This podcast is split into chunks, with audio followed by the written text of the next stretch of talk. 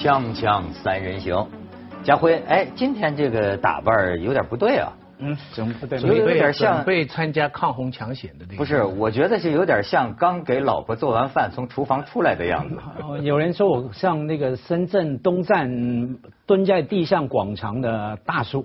东门，东门啊，东门是 卖问你要要不要买卖卖手机的？对，而且是卖那种那个什么山寨手机的。山寨手机，这是日本名牌了。啊，日本名牌。不过是不过是三手了。哎，你平常总是弄件西装穿上，怎么今天这个真诚起来了？啊，因为很简单，迟到，没时间换。哎，那不好意思，让子东老师等嘛。哦，没有没有没有。对，子东老师今天也是一颗红心儿啊。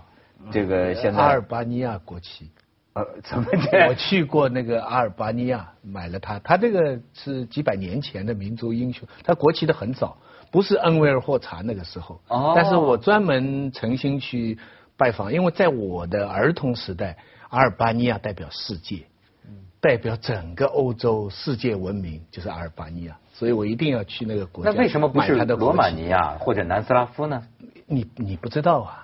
就是在整整十多年一个很长时间里边，中国在世界上的朋友就三个：古巴、北朝鲜、阿尔巴尼亚。这是欧洲唯一的一盏社会主义明灯。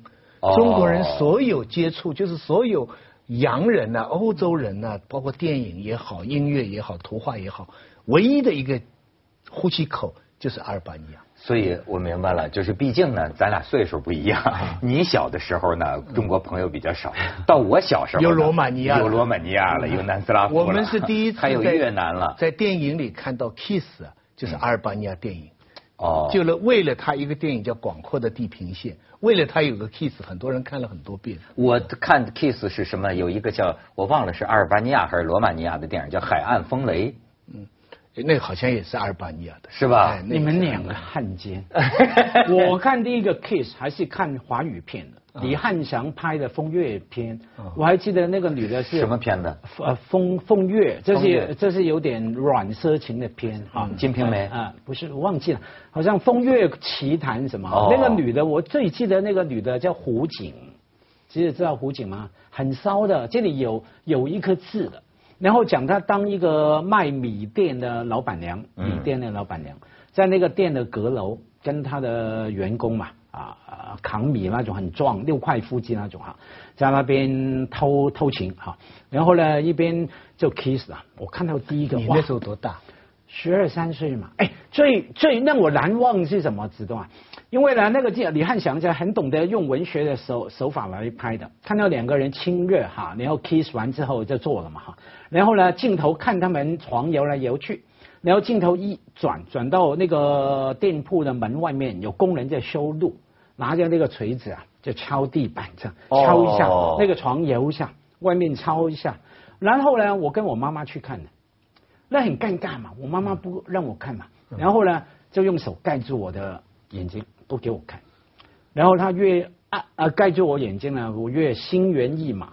对，从此我就爱上成熟的女人，或者这是从胡锦跟妈妈开始，或者从此一看见那个大锤钉钉子你就兴奋是吗？对，板上钉钉。所以我是对华语片是我的启蒙，不像你们都看老外的。对，你知道就中国电影那个时候不可以有 kiss，很多时候这个电影啊，哎，徐老师呃前一阵咱们呃争论的这个《百鸟朝凤》，后来呢我在这个碟上面看到，我看到之后啊也真是很。很有感触，就是说，哎，我怎么就觉得吴天明啊，他这个世界上有一种人，他停在了某一个年代，对对吧？你就觉得他自己，他停在了那个年代，而且你觉得真的是，嗯，让人很感触，你知道吗？就是好像是你今天在看。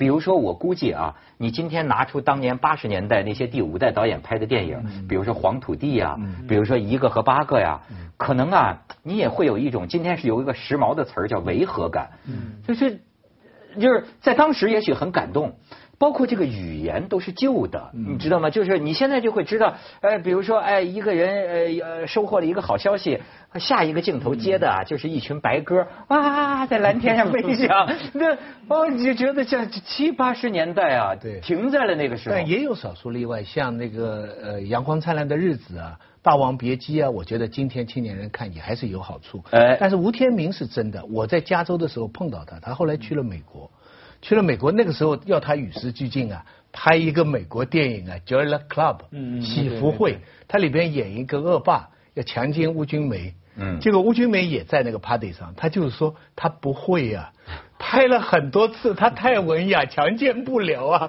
拼命教他。我们那个时候看到吴天明真是好看，因为你知道他是拍老景的，他就像《百鸟朝凤》里边那个角色。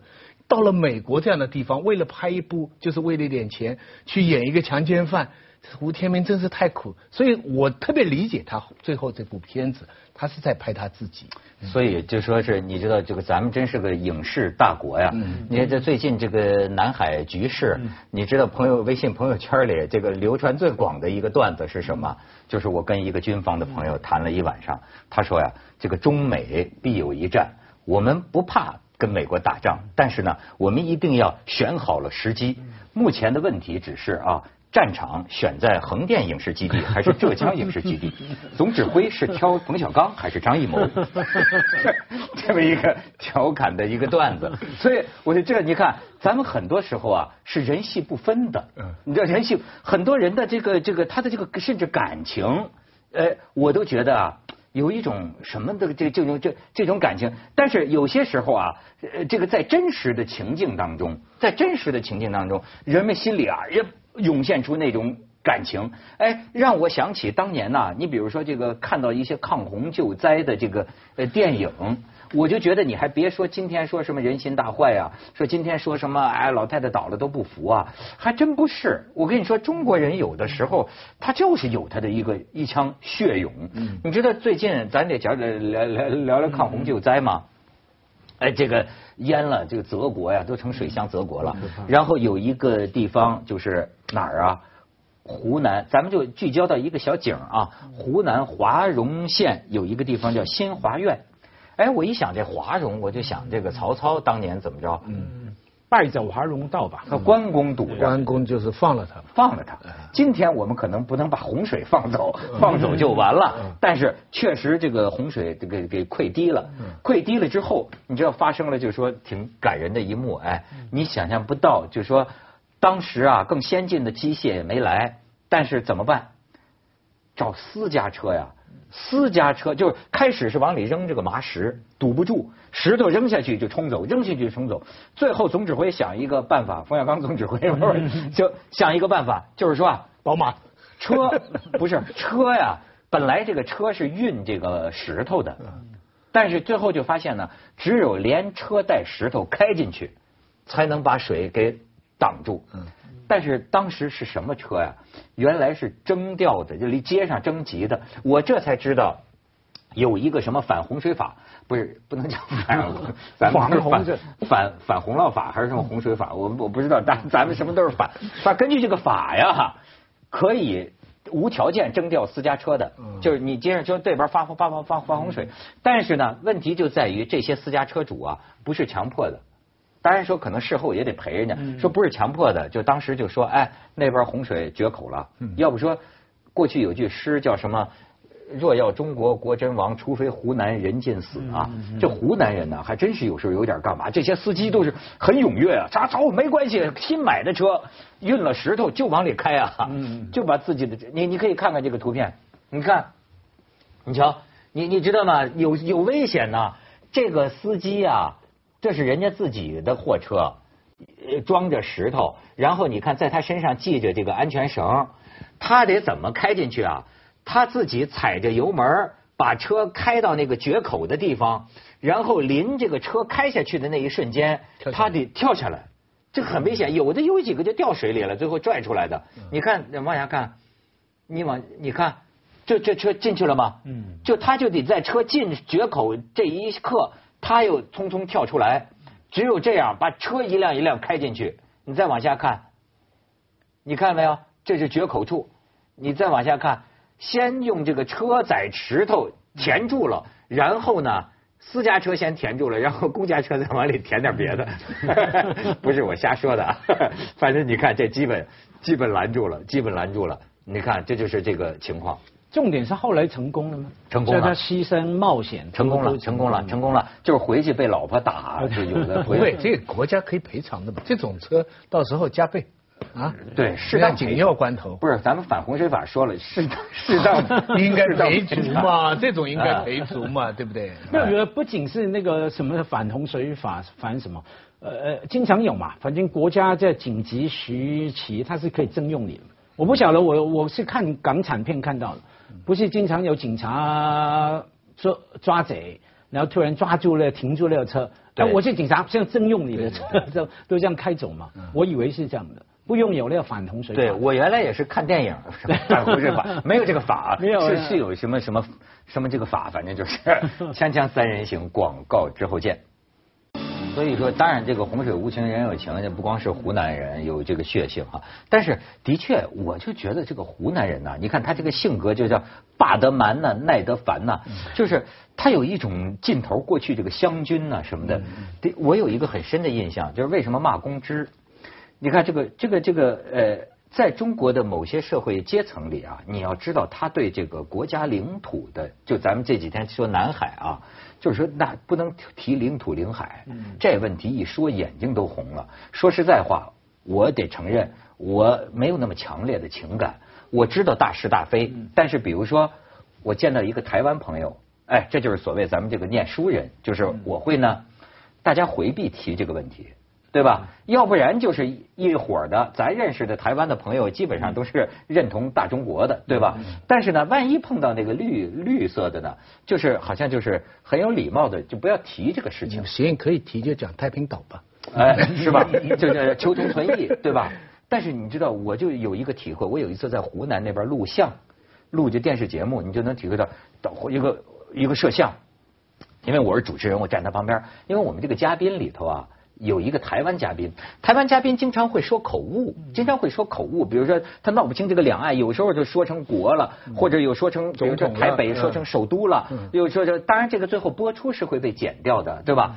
但是你比如说，要是我们，我会觉得他是可以理解的，说就说了，剪掉就好了，对吧？但是我当时我就听着底下就一个湖南嚼着槟榔的那个湖南的一个摄像师，下了节目拿石头砸死他，砸死他！你你一下子就意识到，在中国的相当一部分民众心中啊，这个问题之之之不可商量，之你死我活的情绪啊，说实在话，让我这个心里就一惊，你知道？我说，对，我说当然他这个是说的不对哈，但是我说这种恨呢，他能恨到这种程度。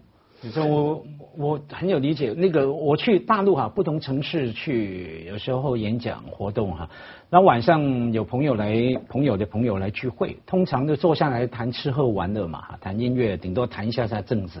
只有去到湖南的城市哈，长沙什么，晚上来的都是那个救国救民的人哈，至少看起来像，一坐下来就是好，我们觉得中国的前途接下来五十年怎么怎么样。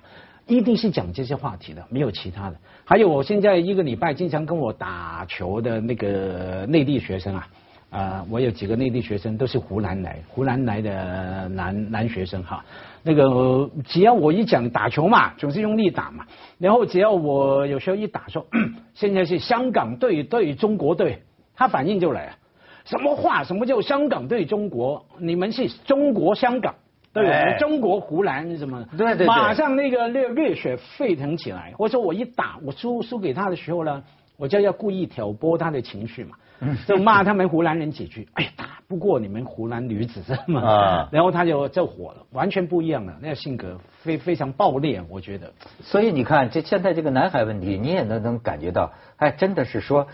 哎，这个没有商量，不光是政府说没有商量，你会感觉到民间的情绪是完全更加没有商量。但这也不是中国人特有的，不管他是呃被利用或者是无限高尚，俄罗斯人那个北方四岛占了占了那几个岛，他肯让吗？啊，日本就多少年了，要求他那几个岛，俄罗斯他日本人的，我们站旁人的角度来讲，俄罗斯地方够大了，你都是荒原呐。你就战四个岛，可俄罗斯为死死战。日本人不是吗？日本人讲起来更有理由了，为了他的领土，他都可以剖腹来上。所以这个民族主义捍卫领土，这不是中国一个国家，中国当然也是，都是很正当的。所以呃，领土问题啊，后来人家想到最后，比方南海这个问题，很多人的很直接的反应是。不管他怎么样了，反正我们要保住他了。可是，可是你知道这个非常有意思，就是 我就老想起啊，这个知之为知之，不知为不知啊。就说血勇咱们是够够的，对对吧？但是有的时候呢，咱不知道，嗯，你就呃错过了发泄的机会。嗯，比方说就是当年。蒋介石政府的时候，嗯，他把多少平方公里的外蒙古就就让让让让出去了？不是他，蒋介石倒是放弃了琉球，那这个是明文记载，当时都给美国人都说了嘛，那琉球给你，蒋介石说。所以说，你你很多时候你看，你比如说南海，他一知道，你马上就觉得人民这个血勇啊就出来了。可是实际上呢，我就觉得就是说血勇很大。但但是我认为同时啊，还可以就是说呃让自己更有知识，这样呢会让自己啊这个别错过一些事儿。比方说什么呢？这个边境谈判，你知道关于领土的这个出出进进呢，实际上一直都有的，在历史过程中。哎，比方说咱们前些年曾经知道这个中苏的边境谈判，你。所谓所谓这个黑瞎子岛的问题，哎，你可以去查查资料。那个时候在领土上面双方是怎么谈的，对吧？包括呃这个中国和巴基斯坦、中国和印度、中国和朝鲜这个边境谈判啊，我觉得都可以做一些。就是你明白吗？我我觉得就是说呃很多人呐，他不愿意去学习，他他但是你一个媒体就是或者说释放一个消息。哗，我就血涌。可是实际上有些事情你不知道，你也就无所谓。但我们小时候我就看曾母暗杀是中国的，这个在我们的记忆里是极深的。今天就是这个记忆受到了挑战，所以我觉得中国人不开心，现在不爽是在这个地方。我记得我小时候我还问过我哥哥，因为我看那个地图嘛，嗯，那中国的国旗都挖到很下面，快到澳大利亚、印度尼西亚了，对不对？我就说这么远还是中国啊？我哥哥大学教授哦，说是啊，一直是中国的曾母暗杀，哎，记住了这四个字。今天啊，所以这个法庭这个东西，我们啊反对。不是，咱咱咱俩聊这个人家辉就有有有有点违和感了，是吗？没有没有没有违和感，我在想蒋介石的问题，我在想蒋介石放弃的东西还多了，放弃了香港。要蒋介石其实蛮好骗的，当然他当时想，哎，我要赢嘛，要打打败我的对手。共产党，呃，他是这样想，所以呢，他有这个弱点，你只要满足针对他这一点呢，很好骗。香港他就放弃了嘛，因为在打日本人的时候哈，英国人什么其他人要跟中国来换约嘛，等于是说啊，你是我们兄弟了，我们以前占领你的地方啊，像什么青岛啊、广州啊，什么换新的条约哈。当时蒋介石那边是要求香港都给给还给中国的，那当时他也以为还。结果呢？打完仗之后呢？美国、英国就不还了。为什么呢？就说哎，英国给他一个暗示，就说好可能会还，可是先谈广州吧，先谈北方的青岛什么，先还那个。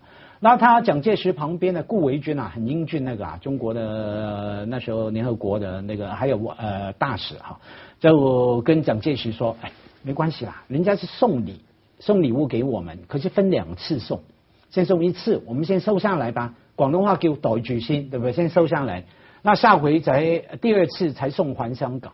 蒋介石就半半这叫半推半就，嗯啊，讲的对吧？不是奏哈，半推半就，呃，半信半疑，然后就没有了香港。那后来就没有。其实，假如那时候解决了整个历史啊，呃，亚太的历史，有可能不不一样的情况。